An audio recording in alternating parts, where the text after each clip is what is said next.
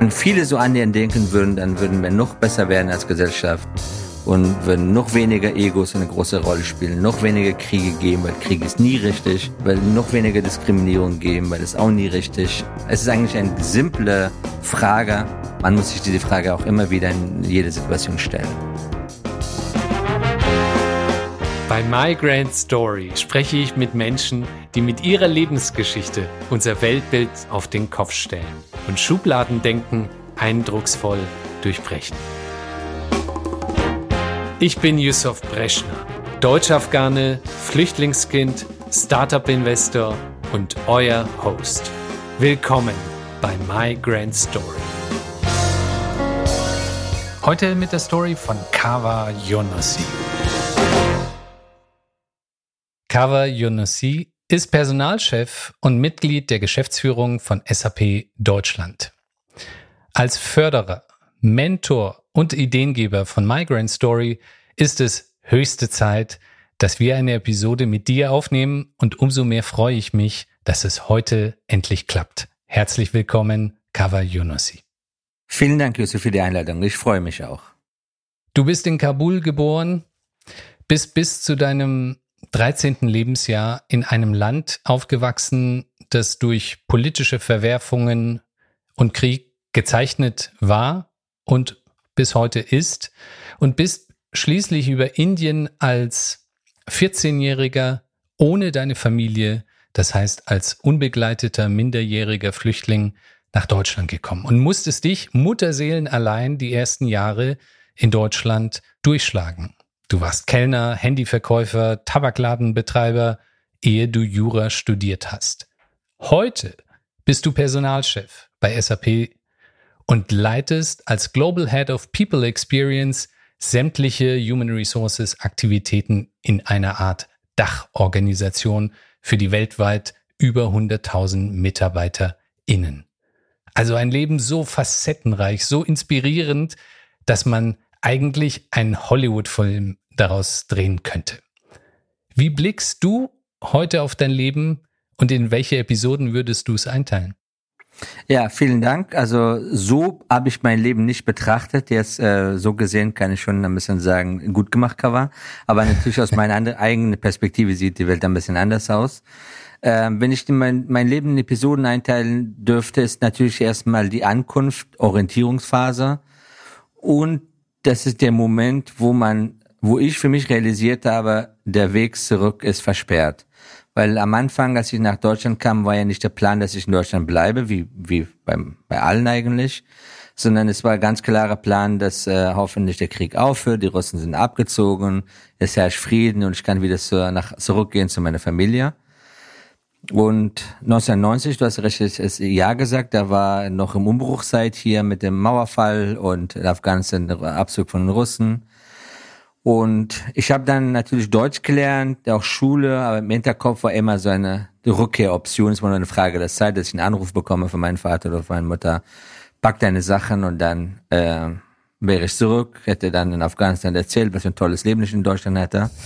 Aber dann kamen die Taliban, leider Gottes, Bürgerkrieg und Taliban hat bei mir dann so so 97 oder sowas so einen Klick gemacht. Daraus wird nichts werden und also nicht bewusst, sondern unterbewusst im Kopf. Hm. Zu dem Zeitpunkt hatte ich auch meine Frau kennengelernt ähm, in der Schule. Das ist so die Phase ähm, zwischen, äh, wirklich zwischen zwei Welten, aber hier bin ich so lange, wie ich, bis ich zurück kann. Dann war das Thema Sturm- und Drangzeit mit der Selbstständigkeit, äh, bevor ich mit dem Studium angefangen habe.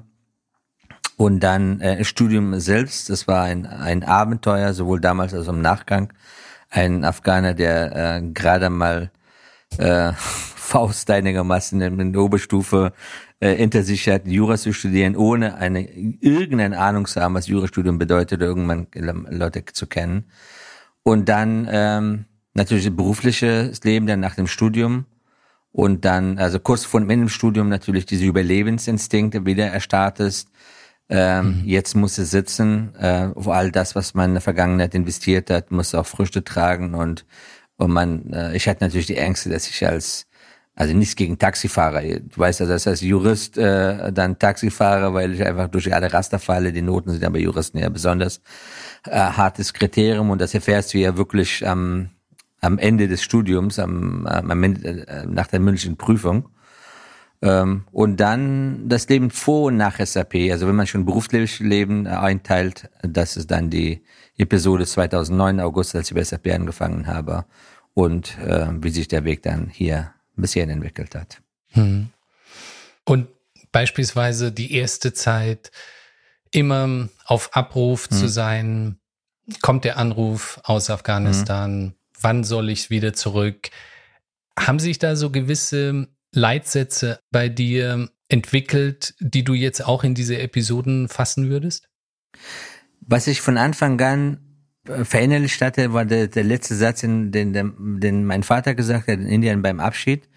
Weil mein Vater ist dann 98 auf der Flucht von Taliban in Turkmenistan, also er ist über Pakistan, Iran, Turkmenistan gekommen, dort ist er verstorben, also ich habe ihn nicht wieder gesehen nach äh, seit dem letzten Mal, war, dass ich eher in Zukunft denke als in morgen statt in gestern. Hm. Und so habe ich das unterbewusst, am Anfang unterbewusst, später habe ich gemerkt, okay, das ist schon ein bisschen anders als bei anderen Kindern in meinem Alter. Das hat äh, ähm, mir geholfen, dass ich nicht nachtrauere, was, was in der Vergangenheit war oder das, was ich in einer alternativen Realität vielleicht verpasse, verpasse gerade, sondern zu gucken, was steht morgen an, ob es Schule ist oder andere Sachen, mich darauf zu freuen und äh, nicht zu sehr mit der Vergangenheit aufzuhalten. Was dann natürlich einen Nachteil hat auch, ist, dass man dadurch schnell in den, ähm, die Gefahr läuft zu verdrängen, was auch nicht so gut ist. Hm.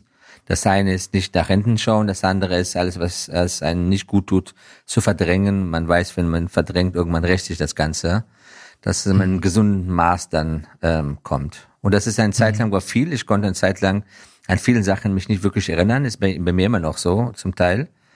Da, seitdem ist mir bewusst, dass arbeite ich aktiv daran, dass das einen gesunden Maß annimmt. Du bist ja auf LinkedIn, den so sozialen Medien, als der Influencer für Personal- und Leadership-Themen bekannt, verfechtest auch sehr eigene, sehr progressive Werte und eine neue Arbeitskultur, wie du es schon gesagt mhm. hast. Mhm. Also nicht lange herumanalysieren, einfach machen, mhm. eine sehr unternehmerisch geprägter Ansatz.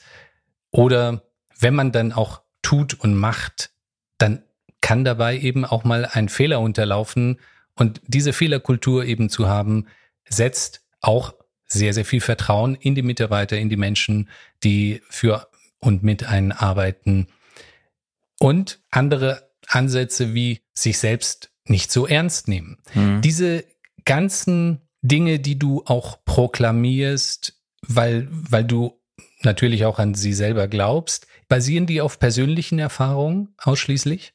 In vielerlei Hinsicht ja. Natürlich, äh, die Erfahrung sozialisiert einen, wie man, äh, wie ich negativ geprägt wurde. Also du hast ja meine beruflichen Stationen ein bisschen aufgezählt. Ich habe also unterschiedliche Führungskräfte und unterschiedliche Branchen kennengelernt und daraus gelernt, was kontraproduktiv war, sowohl im Sinne äh, betriebswirtschaftlich als auch äh, etwas war, was nicht meinem Menschenbild äh, entspricht, weil grundsätzlich ähm, auch wenn es sich komisch anhört wegen meinem Lebenslauf, grundsätzlich pflege ich Menschen erstmal Vertrauen zu schenken. Und bis jetzt bin ich gut damit äh, zurückgekommen. Es gibt natürlich Rückschläge, Einzelne, die das Vertrauen missbrauchen, aber in überwiegender Zahl hat sich das bewahrheitet. Ich glaube, es ist auch ein bisschen Schutzmechanismus. In eine fremde Umgebung ist man äh, ja gezwungen, Vertrauen zu schenken, man kann ja nicht überall äh, und die ganze Zeit mit den äh, feinen Antennen durch die, durch die Gegend laufen.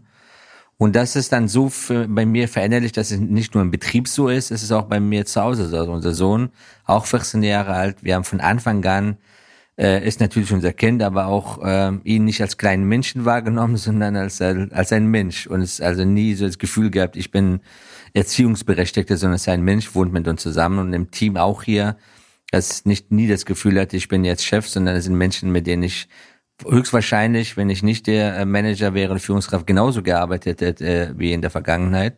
Okay, für die eine oder andere Idee muss ich vielleicht ein bisschen mehr erklären und streiten und und so, jetzt geht's ein bisschen leichter, dann spricht man es aus und Diskussionen sind nicht so hoch. Aber ich hätte die Menschen grundsätzlich nicht anders begegnet als äh, in der Vergangenheit. Und das Thema mit den nicht so wichtig nehmen ist auch ein bisschen geprägt auch von meiner Sozialisierung ist, dass äh, gerade bei uns ja immer die älteren Menschen etc. da ein bisschen überhöht werden, obwohl Menschen sind und die Schwächen, die man hat, eben dann verdrängt werden. Und das ist auch zum Teil hier immer noch bei manchen äh, Unternehmen und manchen Branchen so, dass die Führungskräfte oder, oder Chefs oder CEOs sich irgendwas einbilden, äh, als hätten sie Fähigkeiten über Wasser zu laufen. Und das ist, äh, das, so sind wir als Menschen nicht. Keiner ist so. Also nur nicht mal Elon Musk. Hier, Kompliment an dich, Ellen. Ähm, wir haben alle unsere Schattenseiten. Und deswegen ist es auch gerade in, in meiner äh, Position wird häufig erwartet, dass ich so einer sei oder sein soll oder so, bewusst oder unterbewusst. Und das mache ich natürlich extra zu sagen, Leute, ich bin genauso wie ihr, ich werde das nicht meinen Humor in Keller verstecken, äh, wenn ich sonst auch habe, sondern das, äh, das lebe ich auch. Ähm, das andere Thema ähm, einmal war nicht so wichtig nehmen, das äh, Thema ähm, einfach machen. Mhm. Es liegt da daran, dass ich selber sehr ungeduldig bin und wenn etwa ein Problem auftaucht, dann denke ich sofort, wie können wir das, kann ich das lösen? Oder wie können wir es lösen? Auch privat. Das führt in einer Beziehung manchmal zu unnötigen Konflikten, weil manch, zumindest bei meiner Frau ist es so, dass sie nicht immer Lösungen haben will, sondern manchmal ist es auch, man muss auch sagen, diskutieren. Ist halt so nicht so gut und ich ticke, ich weiß nicht, ich glaube, es ist ein bisschen äh, Rollenklischee, bei Männern ist es auch so, die denken, okay, das ist ein Problem, muss gelöst werden, aber manchmal will man auch, will man darüber reden. Aber gerade in Konzernen ist ernsthaft, in, in Konzernen braucht man irgendwann Strukturen und es darf nicht dazu führen, dass ein Konzern dann die sogenannten äh, Konzernbürokraten die Hand äh, überhand nehmen, mhm. weil man kann sehr gut sich absichern äh, nach Cover US Prinzip und äh, dann am Ende führt dazu, dass man nur verwaltet und nur verwalten bedeutet eigentlich Rückschritt, wenn man nicht nach vorne mhm. geht. Und deswegen ähm, habe ich, als ich die Möglichkeit hatte, ähm, auch Einfluss zu nehmen, zu sagen, Leute, lasst uns machen. Also man, unsere Kernaufgabe als Management ist, die Risiken zu zu kennen, zu managen und die Chancen zu nutzen. Andernfalls wird man nie Unternehmer werden, wenn man nur noch auf Risiken sich oder auf, auf, auf äh, Missbrauchspotenzial sich fokussiert. Und wenn wir nach vorne kommen wollen, Chancen ergreifen wollen, Innovationen äh, treiben wollen, dann ist es unvermeidbar, dass man diskutiert, aber irgendwann macht, mhm. probiert. Und in den meisten Bereichen ist es so, dass wir nicht am offenen Herzen äh, äh, operieren. Und wir sind mhm. auch nicht in super Sicherheitsbereichen äh, ähm, häufig unterwegs. Die allermeisten, die haben den Raum zu sagen, ich probiere das mit bester Intention. Ich habe im Vorfeld versucht, alles Menschen einzubinden. Und wenn es dann nichts wird, ist ja nicht schlimm. Dann bin ich schlauer fürs nächste Mal. Deine ganzen Lebenserfahrungen sind in den Werten, die du proklamierst, auch wiedergespiegelt. Und letztlich kann man sagen, du bist heute in deiner Funktion die Summe der Erfahrungen, die du über die letzten Jahre gemacht hast. Cover ist heute der, der eben sich eben ohne diese Erfahrung wahrscheinlich eben auch nicht als Global Head of People Experience etabliert hätte. Ja, wobei, was mein Lebensweg angeht oder mein Erfolg in Gänsefüßchen, ich bin immer noch der Meinung, mehr Glück als Verstand spielt eine Rolle. Aber natürlich, äh, jede Erfahrung prägt einen, ist am Endeffekt auch positiv.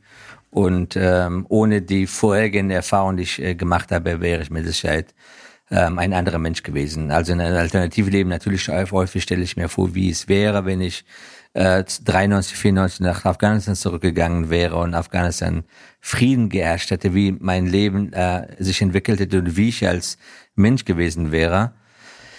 Und da wäre ich mit Sicherheit ein, ein ganz anderer Mensch. Ich hätte mhm. zwar ähm, das eine oder andere besser gehabt als, äh, so was heißt besser, man kann nicht, also anders, mhm. aber diese Perspektive, die ich auf die Welt, auf die Menschen habe, auf mit, äh, Mitmenschen und auch, muss ich sagen, diese Zuversicht, also bei all diesen Erfahrungen, also für mein Grund, äh, Grundstimmung äh, ist, es wird am Ende gut.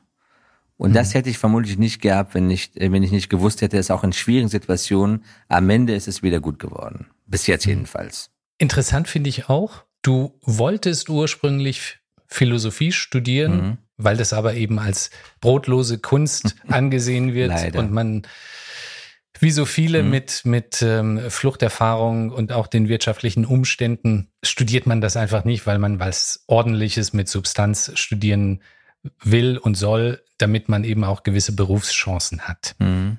Heute würde ich sagen, bist du Philosoph auch ein Stück weit. Siehst du das auch so?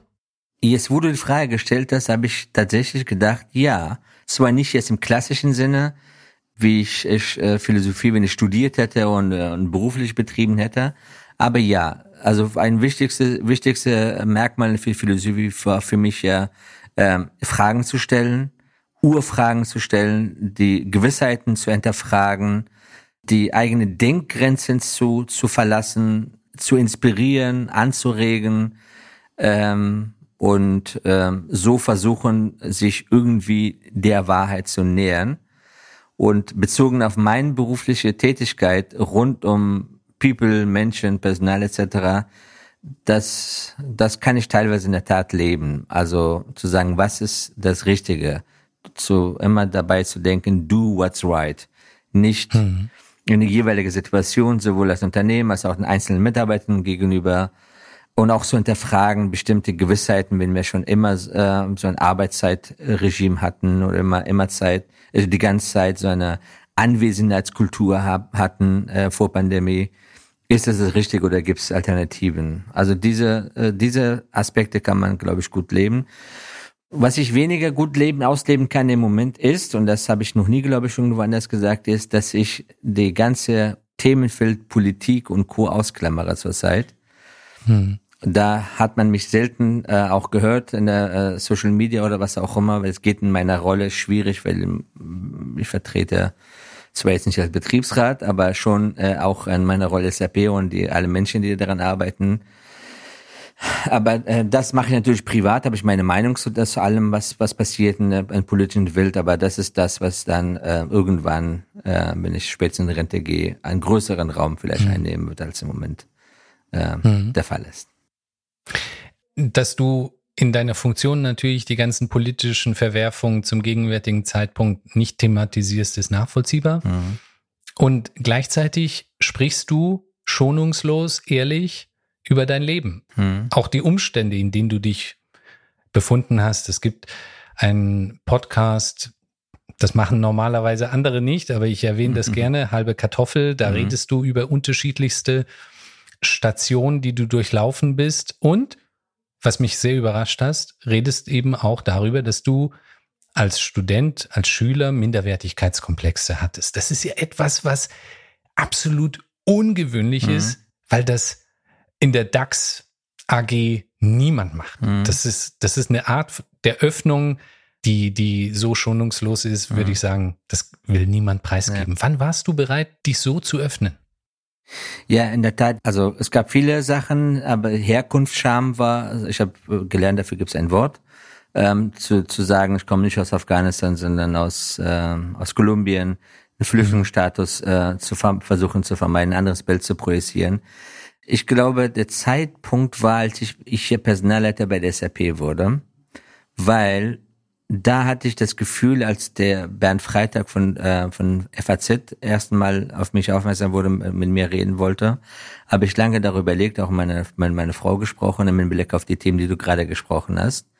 Aber ich habe mich trotzdem entschieden zu sagen, okay, ich bin jetzt nicht äh, King der Welt, aber jetzt ist mhm. der Moment, wenn, wenn bei mir trotz äh, allem, soweit ich äh, gekommen bin, dass es vielleicht andere gibt wie ich, weil ich kannte ja damals andere nicht, die vielleicht in ähnliche Situationen sind, gerade 2015 äh, Flüchtlingskrise etc., denen vielleicht ein bisschen äh, Mut macht und oder zu sagen, okay, in Deutschland geht das, sogar wenn Cover das hingekriegt hat, dann kriege ich das allemal hin. Und mhm. dass man auch mit diesen Gefühlen nicht alleine ist, weder in der Schule noch im Studium, noch im Berufsleben, äh, noch wenn man im DAX-Unternehmen arbeitet. Und das war gewagt, aber als ich, als diese ähm, Interview erschienen ist, ich habe noch nie wie ich seinerzeit eine Rückmeldung bekommen von ganz, ganz, ganz vielen Menschen mit Migrationshintergrund. Aber nicht nur mit Migrationshintergrund, aber auch äh, Menschen, die hier geboren sind und keinen Migrationshintergrund haben, mit jeweils unterschiedlichen Feedback. Und da habe ich festgestellt, das hat mich dann bestärkt. Normalerweise hätte ich gesagt, ich mache es und es ist gut dabei. Habe ich gesehen, äh, was das mit anderen Menschen das Ganze ausmacht, ohne dass ich die Leute kenne oder wüsste, welche äh, Auswirkungen das hat. Nicht immer das, was ich gedacht habe. Es ist auch, die Worte triggern bei jedem was anderes. Und da war ich auch mhm. positiv überrascht und auch erstaunt, was diese Worte bei anderen getriggert haben. Sachen, die ich gar nicht gemeint habe oder nicht mehr auf die Idee gekommen wäre. Aber auf jeden Fall hat sie positiv beeinflusst. Hm. Und so waren dann die äh, Buchse äh, von Pandora dann auf und dann konnte nicht mehr zurück. Dann kamen halt andere, die andere Facetten gefragt haben. Und äh, bis jetzt habe ich immer nur positive Erfahrungen gemacht. Mache ich immer noch. Auch wenn natürlich irgendwann gesagt habe, ich will jetzt nicht mehr über meinen Lebenslauf reden, irgendwann ist auch gut sondern über andere Themen, weil das eine ist die, über die Herkunft und die Erfahrung etc., aber es gibt noch einen anderen Teil und man soll auch nicht nur, weil man so einen Lebenslauf hat oder so einen Migrationshintergrund auch darauf reduziert werden, sondern mhm. ähm, das ist nur die die Basis für das, was man dann sonst im, im in, in der Welt, in der Arbeitswelt äh, leistet und schafft und ähm, bestenfalls in, in, in Ergänzung. Ja, mhm. so war dann diese Erfahrung hat mich bestärkt und danach ähm, ab und zu mache ich das, wie jetzt bei dir. Wir reden nochmal mhm. darüber und äh, es ist immer noch äh, passiert, dass viele Menschen neu sind, weil jeder hat unterschiedliche mhm. Zielgruppe. Für mich ist immer das Gleiche, was ich erzähle, aber für die Menschen, die es hören, nicht. Und was es mit einzelnen Menschen macht. Und mhm. wenn es einen Menschen das Leben irgendwie beeinflusst, in einem bestimmten Moment, einen Auftrieb gibt und so, dann hat sich das äh, gelohnt. Und es gab ganz viele, und mit vielen bin ich auch in Kontakt, die ich auch ein bisschen begleite seitdem in verschiedenen ähm, ihren Lebensphasen, die dann über meine Geschichte auf mich aufmerksam wurden und weniger über meine Karriere bei SAP. Und glaubst du, dass gerade diejenigen, die eben aus doch sehr materiell armen Ländern kommen, dass die besonders so durch geprägt sind, ein Imposter-Syndrom oder ein Minderwertigkeitskomplex zu haben? Ich habe keine empirische Studien geführt, aber ich, äh, wenn ich darüber nachdenke, bei den Fällen, die mir bekannt sind, auf jeden Fall. Und es ist, glaube ich, es ist auch nicht zu vermeiden, dass man äh, als Vertreter eines ganzen Landes gesehen wird. Du kennst vielleicht äh, ab und zu, bist auch gefragt worden, äh, wenn ich dann sage, ich komme aus Afghanistan, dann sagen die, kennst du auch Yusuf? Okay, dich kenne ich natürlich aber auch, aber es ist ja irgendein anderer Yusuf. Mhm. Und dann sagen nein, dann gucken die ihn erstaunt, als würde jeder Afghaner die anderen, keine Ahnung, 40 Millionen, was auch immer kennen, mhm. dass man grundsätzlich als Minderheit mehr Mühe geben muss, um von der Mehrheit akzeptiert zu werden. Manchmal vielleicht sogar noch angepasster sein als die durchschnittliche Vertreter der Minderheit. Mhm. Das glaube ich und das ist, entspricht auch meinen Erfahrungen. Obwohl wir eine sehr Multikulti-Gesellschaft sind. Also ich will nirgends woanders wohnen als in Deutschland, bei allen Challenges, die wir haben, der Gesellschaft etc. Aber es ist äh, in Summe ist eines der besten demokratischen Länder der Welt, die ich kenne. Ähm, ab, und, obwohl es sehr viele Menschen mit Migrationshintergrund gibt, ist aber trotzdem die Unterrepräsentation von diesen Gruppen in manchen Bereichen, zum Beispiel im Wirtschaftsleben, mhm führt immer noch dazu, dass die Leute, die da sind, sich viel mehr Mühe geben müssen oder Außergewöhnliches leisten müssen, um nicht an der gelesenen Decke zu scheitern. Mhm. Und damit meine ich nicht Menschen äh, aus der USA oder UK oder Frankreich etc., sondern gerade Menschen aus den anderen äh, Kulturkreisen. Aber wenn man dann die DAX-Vorstände oder Vorstände der anderen Unternehmen danach sucht, wird ziemlich dünn werden. Und da liegt es mit Sicherheit nicht daran, dass die Menschen unfähiger sind oder dümmer sind als die, als die, die hier geboren sind, sondern dass da natürlich in, weiß man ja, dass in, äh, je nachdem, welchem Haushalt du geboren wirst, schon fängt da an die Schere. Mhm. Ob Akademiker-Haushalt, nicht Akademiker-Haushalt und das Ganze zieht sich nach, nach oben. Und deswegen, als du mit My Grand Story gekommen bist, war es genau das, was ich gesucht habe, wir brauchen die Geschichten von diesen Menschen, die Menschen sichtbar machen. Und wir werden nächstes Jahr unser Projekt endlich mal losgehen äh, äh, mit dem Lemon Tree, um auch hier unseren Beitrag zu leisten, damit es äh, ein Stückchen normaler wird, dass es auch Menschen aus diesen Ländern oder aus diesen Kulturkreisen auch äh, schaffen und es völlig normal ist, wenn sie äh, in diesen äh, Kreisen vertreten sind. Darauf freue ich mich schon sehr.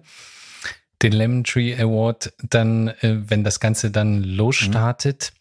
Stichwort gläserne Decke. Wenn man auf dich blickt, würde man denken, Kava hat keine gläserne Decke vorgefunden. Aber dennoch Hast du eine vorgefunden? Es ist ja, ich bin noch nicht am Ende der Reise. Deswegen würde ich von gläserner Decke persönlich nicht sprechen, aber allgemein, ah, es ist aber allgemein schon, wenn wir über Thema Vielfalt Diversity sprechen, dass gerade im Unternehmenskontext, dass da besser auf Gender, in dem Fall Geschlecht, Frau, die anderen Diversity-Dimensionen irgendwie nicht als gleichwertig wahrgenommen werden, sei es sexuelle Orientierung, sei es Migrationshintergrund etc.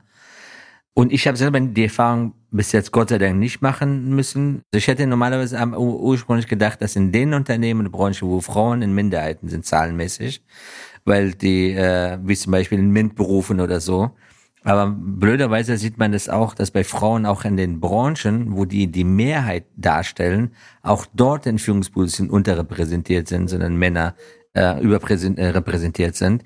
Ich glaube, dass man auch als als äh, Menschen mit Migrationshintergrund, beziehungsweise jemand, der eben aus diesen Kulturkreisen kommt, wo es Konflikte, Krieg und etc. herrschen und geflüchtet sind, dass sie an Skepsis, an gläsernen Decke, vielleicht auch unterbewusst, weil Menschen wollen Leute einschätzen können und nicht auffallen vom Hintergrund. Das ist mhm. mein, äh, vielleicht ist nicht immer böse gemeint, äh, sondern passiert unterbewusst, aber das ist der Fall ist. Aber daran arbeiten wir, du, Yusuf, mit den ganz viel Einsätzen, du ehrenamtlich hier einsteckst, ähm, ich und ganz viel anderen, dass sich daran ändert. Mhm. Es braucht ein bisschen Zeit, aber wir sind auf einem guten Weg, hier auch ähm, zur, zur breiten Bild noch diese Aspekte auch hinzuzufügen. Mhm. Absolut. Kommen wir von, von, von diesem Strang der Themen zu dem, was du tust, nämlich mhm. Human Resources und eben als Personaler hier die Akzente zu setzen, die wichtig sind für uns in der Gesellschaft, aber eben auch für die SAP. Wenn wir das jetzt noch so ein bisschen allgemeiner halten, dann ist es ja so, dass Personaler heute im Jahr 2022 anders gestrickt sein sollten, müssen als noch vor 20 Jahren. Es gibt so, so viele Themen, die es zu berücksichtigen gilt. Was sind denn deiner Meinung nach die wichtigsten Fähigkeiten, Eigenschaften, die jemand mitbringen sollte, um Führungsaufgaben im Personalbereich zu übernehmen? Mhm. Also es gibt paar Sachen, die, die, die treffen auf alle Führungskräfte, egal ob im Personalbereich und woanders, ist das Thema Kommunikation, das Thema Empathiefähigkeit, das Thema emotionale Intelligenz, zu haben oder zu erlernen zu wollen. Und Spaß haben, Menschen zu begleiten, Menschen zu stärken, Menschen zu coachen, Menschen zu motivieren. Das hört sich ein bisschen blöd an, aber es ist nicht selbstverständlich. Es ist wir in vielen Unternehmen ist die Führungskraft als Laufbahn, als ein, ein Karriereweg. Also wenn du Karriere machen willst, im Sinne von mehr Geld verdienen willst und bessere Firmenwagen und so weiter und so fort, dann musst du Führungskraft werden. Obwohl vielleicht an, an sich keine Lust auf die, all die Themen hast. Du würdest gerne als Fach, äh, als Experte arbeiten, aber dieser Weg ist vers versperrt. Und das führt auch so zum Teil meiner Meinung nach so einem, so einem schlechten, teilweise schlechten Bild von Führungskräften, obwohl die Führungskräfte in absolute Mehr Mehrheit einen fantastischen Job machen, überall.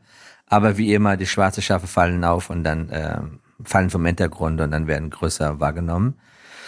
Ähm, und als zum Personalbereich zurückzukommen, hier ist es ähm, aus meiner Sicht neben all den Sachen, die ich gerade gesagt habe, Kommunikationsfähigkeit, Skills zu haben, Menschen mitzunehmen, aber die Neugierde zu haben, zu sagen, was brauchen meine Menschen hier und was könnten die brauchen, also diese Nähe zu haben. Das heißt, dass man so nah an den Mitarbeiter ist, äh, quasi sprichwörtlich mitten auf dem Marktplatz steht, so dass jeder, der vorbeigehen kann, entweder Anregung, Lob, Kritik äußern kann und man relativ schnell weiß, wie die Belegschaft äh, tickt. Das heißt, man ist sichtbar und es ist ein, ein, ein Vorwurf, den man den Personalabteilungen macht dass man den Personaler im Recruiting-Phase sieht und danach nie wieder ein Personaler Personaler sieht im Unternehmen zum Beispiel, mhm.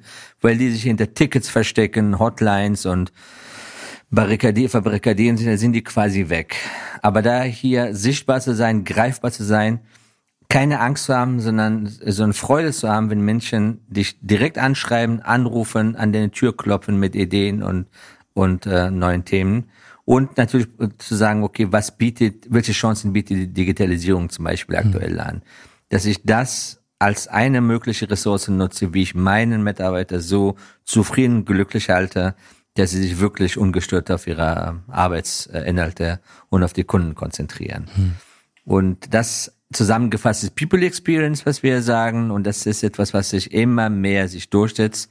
Das bekommen wir auch als Softwarehersteller mit mit Success Factor, dass immer mehr Kunden diese Software unter anderem auch einsetzen, um diese Level an People Experience auch in ihre Unternehmen zu erreichen. Mhm. Und diese Liebe zur Arbeit mit den Menschen, auch den Drang, die Mitarbeiter, die Belegschaft zu fördern hinsichtlich der personellen Entwicklung oder Personal Development. Mhm. Dass das gegeben sein sollte, ist absolut nachvollziehbar. Und gleichzeitig sind wir ja heute in einer Situation, in der sehr, sehr viele aktuelle HR-Maßnahmen, das sind Dinge, die sich wahrscheinlich auch schon vor fünf Jahren abgezeichnet mhm. haben. Welche Trends bahnen sich denn heute an, die aber noch zu klein sind, zu ja, marginal, aber die wahrscheinlich deiner Meinung nach in fünf Jahren komplett Mainstream sein werden?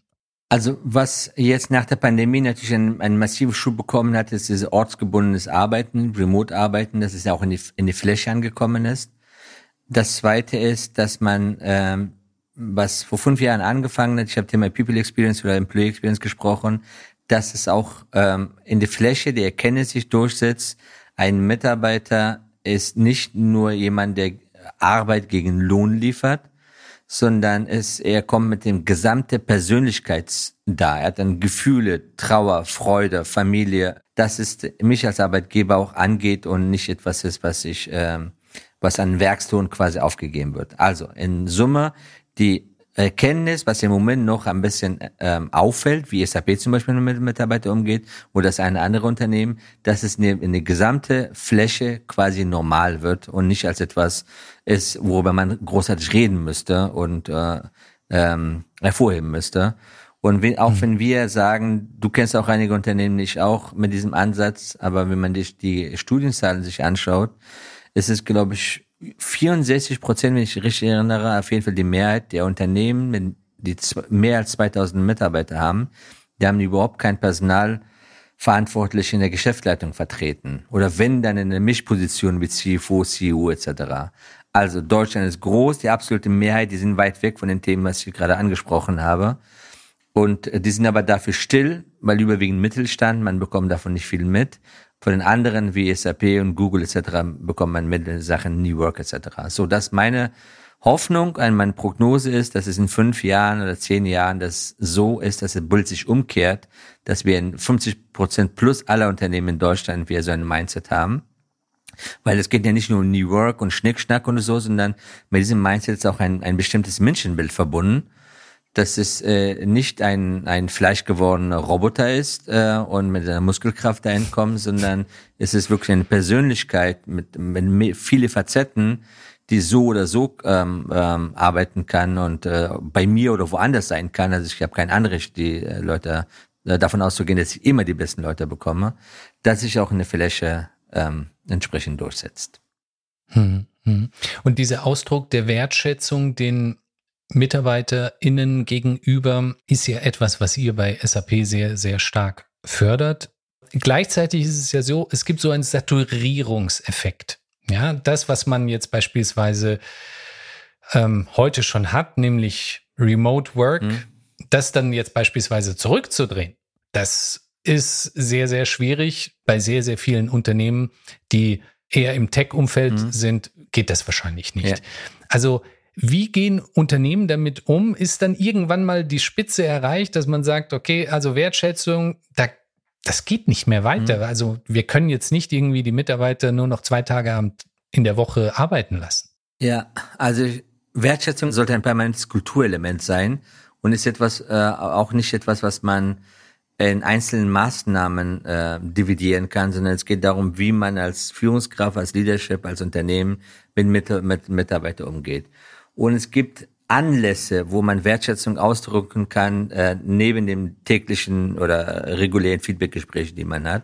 Und da das Leben vielfältig ist, unvorhersehbar ist, gibt es auch immer wieder Möglichkeiten, um nochmal zu beweisen, dass man als Unternehmen Walk the Talk lebt. Konkretes Beispiel, Corona war so einer, waren all diese ganze, äh, äh, unser wichtigstes Gut sind Menschen etc. nur schöne Worte oder Taten.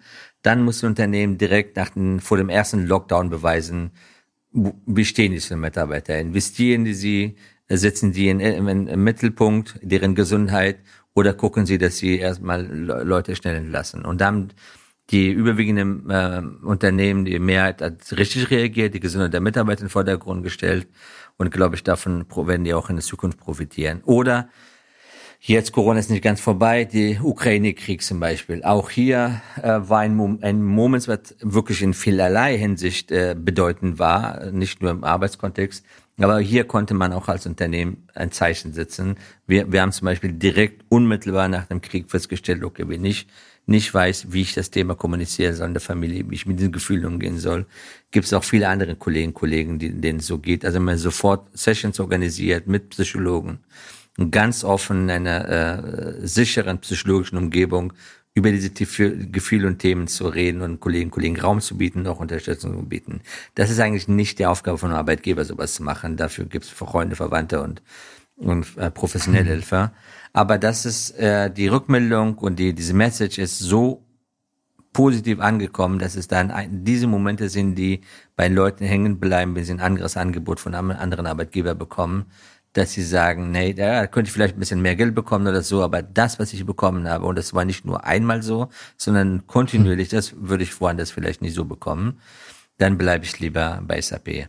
So, das, hm. will ich sagen, mit Wertschätzung hört nicht auf, es fängt in kleinen Sachen an, verbal, nonverbal, und äh, es geht auch in größeren und so vielfältig unvorhersehbar das Leben ist, umso, und das ist gleichzeitig einerseits Challenge für Unternehmen, damit umzugehen, aber andererseits äh, eine Opportunity, eine Gelegenheit, äh, diesen Momenten zu positiven Momenten für die Mitarbeitenden oder idealerweise für die Gesellschaft zu wandeln. Hm.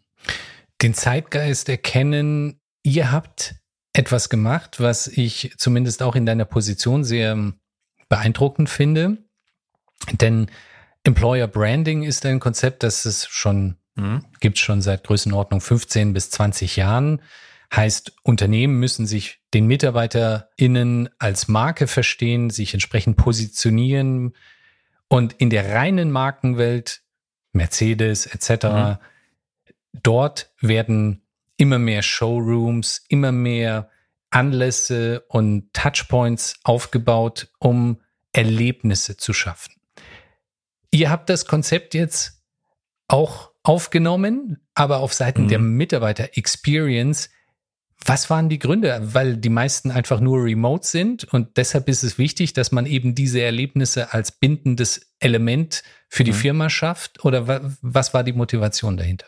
People Experience oder Employee Experience ist jetzt, äh, war schon äh, oder ist und war auch Teil unserer Personalarbeit schon die ganze Zeit als Success Factor, also grundsätzlich ist es, hat mit Pandemie nichts zu tun, ist auch kein neues Phänomen bei SAP, aber zu sagen, wir, wir, wir verorten eine ganze Organisation, die sich damit befasst, dass wir die Themen, die vielleicht für andere Unternehmen ein bisschen nice to have sind, das als ein Core-Element für ein erfolgreiches Unternehmen zu, zu identifizieren, das ist jetzt neu. Also wir investieren zum Beispiel in meine Organisation, die Personalleitungen weltweit, bekommen Raum frei, Kapazität frei, sich auf das zu konzentrieren, was vielleicht woanders in anderen Unternehmen vielleicht als nice to have ist, nämlich Kulturthemen zu treiben, Kulturen der Unternehmen zu wahren, Werte zu wahren, Werte zu entwickeln, Kultur zu entwickeln. Das nicht im stillen Kämmerlein, sondern mit den Mitarbeitenden vor Ort, nicht von Waldorf äh, äh, diktiert, sondern vor Ort entwickelt, Diversity Inclusion Maßnahmen vor Ort mit den Mitarbeitern zu entwickeln. Ähm, die Bedürfnisse der Mitarbeiter zu erkennen und da auch entsprechend adäquate Antwort zu geben als Unternehmen. Das ist das, was wir jetzt neu machen, investieren. Und wir sind davon überzeugt, wir wissen das, dass das dazu führt, dass wir glücklichere Bestandsmitarbeiterinnen haben. Und das führt dazu, dass sie natürlich noch länger bei SAP bleiben, als wir ohnehin im Moment äh, einen Service-Dauer haben. Und das ist etwas, was dann auch in Zeiten von Marktverwerfungen, gerade wenn es Thema Bezahlung angeht, Wachstumsunternehmen aus Silicon Valley, die erstmal auf Pump wachsen müssen, dass wir dort auch bestehen können, weil das, was wir dann anbieten, diese Kulturelemente eines Konzerns, diese Sicherheit, das kann dann ein anderes Unternehmen auch mit doppelt, dreifachen Gehalt nicht anbieten, gilt nicht alles. Und wir wissen, zum Beispiel auch von Deutschland mit sehr niedrigen Fluktuationszahlen, die wir haben, sehr hohe Betriebshörigkeit, die wir haben. Das ist nicht bezahlbar mit allen anderen äh, Branding-Maßnahmen, Videos und, und Zeugs und und in Summe natürlich für Unternehmen äh, äh, sind äh, wirtschaftlicher, dass diejenigen, die bei uns sind, auch am längsten bleiben, anstatt hier reinzuholen, als paar Jahre nochmal neu einzustellen. Und hm. das ist die hm. Intention, hat erst mit Corona und sowas wenig zu tun, sondern das, was wir in einzelnen Bereichen gut gelebt haben, zu zentralisieren, Best Practices zu schaffen, Mindeststandards global anzubieten, damit am Ende, egal wo man innerhalb von SAP-Welt arbeitet, immer die gleiche Umgebung, gleiche Arbeitsbedingungen, soweit möglich lokal äh, aus regulatorischen Gründen ähm, vorfindet. Hm.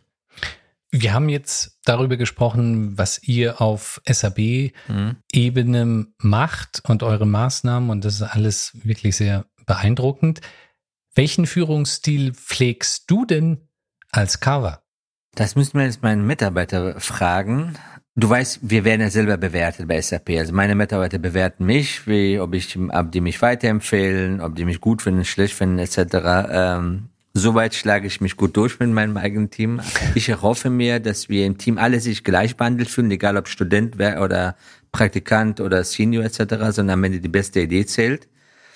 Und dass jeder das Gefühl hat, sich, äh, sich einbringen zu können, äh, sich beteiligen zu können, sich verwirklichen zu können. Und dass die mich auch challengen, weil ich habe, ich weiß und ich meine häufig auch sage, ich weiß nicht, ob es richtig ist, aber es ist eine Idee, wenn ihr es anders seht, dann, dann sag es oder lass uns den Weg ein bisschen anders machen.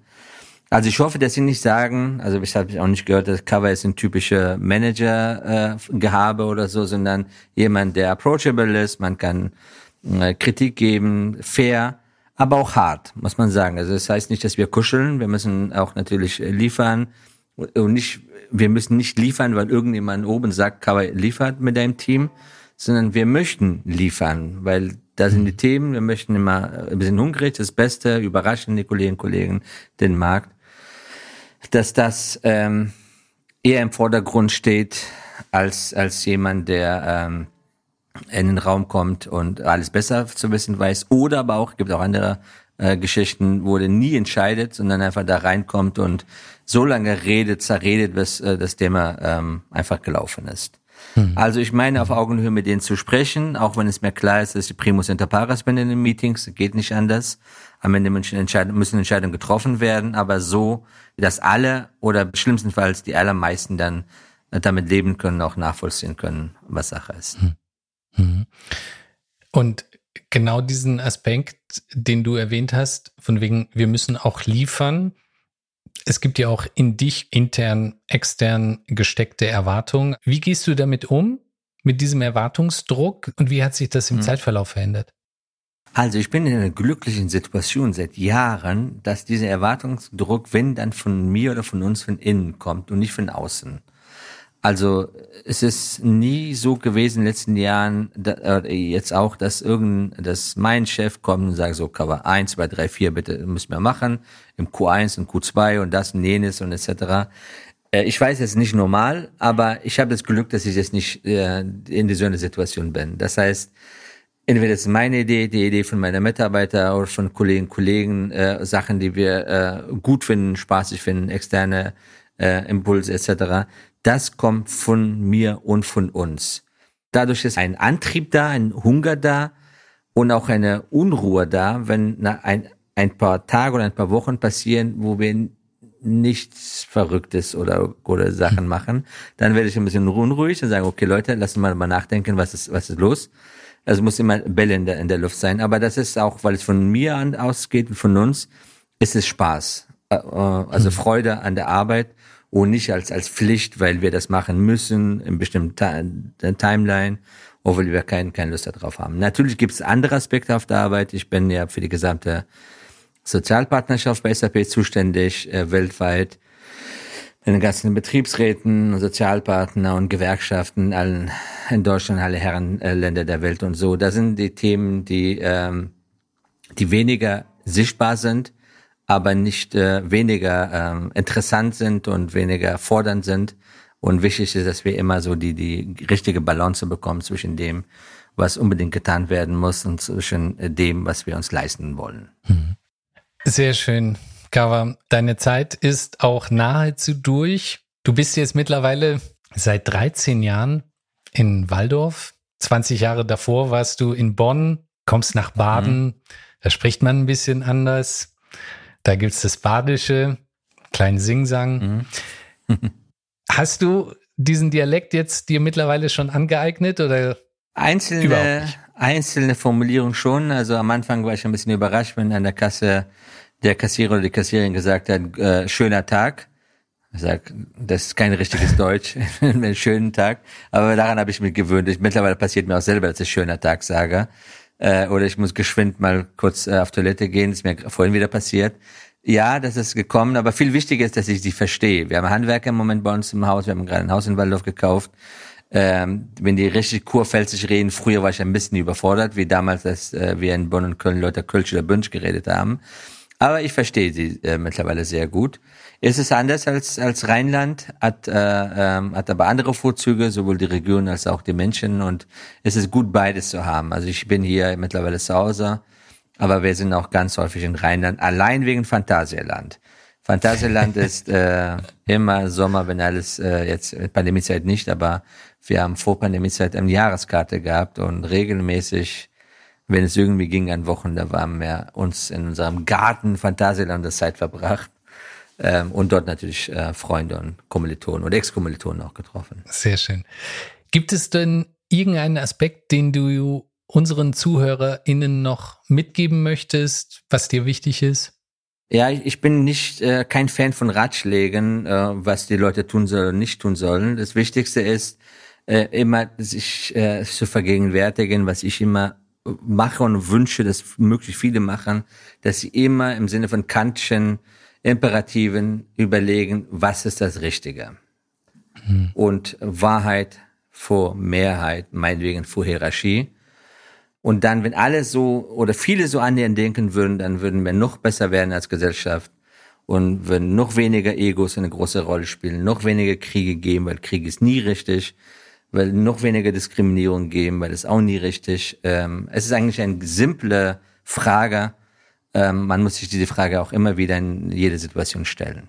Ein schönes Schlusswort, auch mit dem äh, entsprechenden Philosophen dahinter. Insofern, Kava, ein tolles Gespräch. Ich danke dir sehr, sehr herzlich für deine Zeit und kann mich nur noch mal bedanken für all deine Unterstützung auch die Inspiration, die du mir persönlich gegeben hast. Du bist ein echtes Vorbild und ich bin freue mich, ich bin stolz darauf, dass ich dich kenne. Beruht auf Gegenseitigkeit, ähm, umgekehrt das Gleiche. Ich bin froh, dich, äh, dir begegnet zu sein. Liebe Zuhörer, das sage ich jetzt nicht, weil wir es gegenseitig einschleimen, sondern das meine ich wirklich ernst. Hier haben bei den Themen jetzt zwei äh, like-minded Geister quasi getroffen und äh, die gleiche Ebene ähm, erwischt. Und ich freue mich auf all das, was noch wir vor uns haben. Ja, in diesem Sinne, vielen Dank. Danke.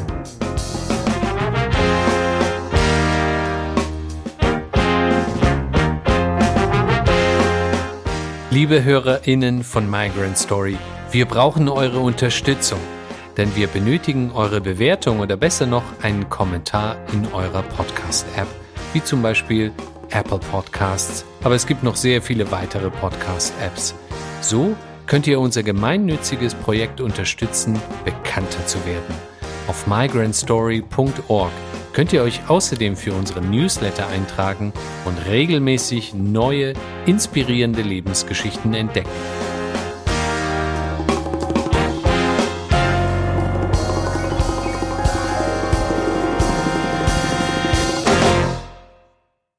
Ton Simon Graf. Produktion Stereotype Media. Redaktion Yusuf Breschner. Special Thanks Doana Ariane Navid Breschner und die gesamte Breschner Familie.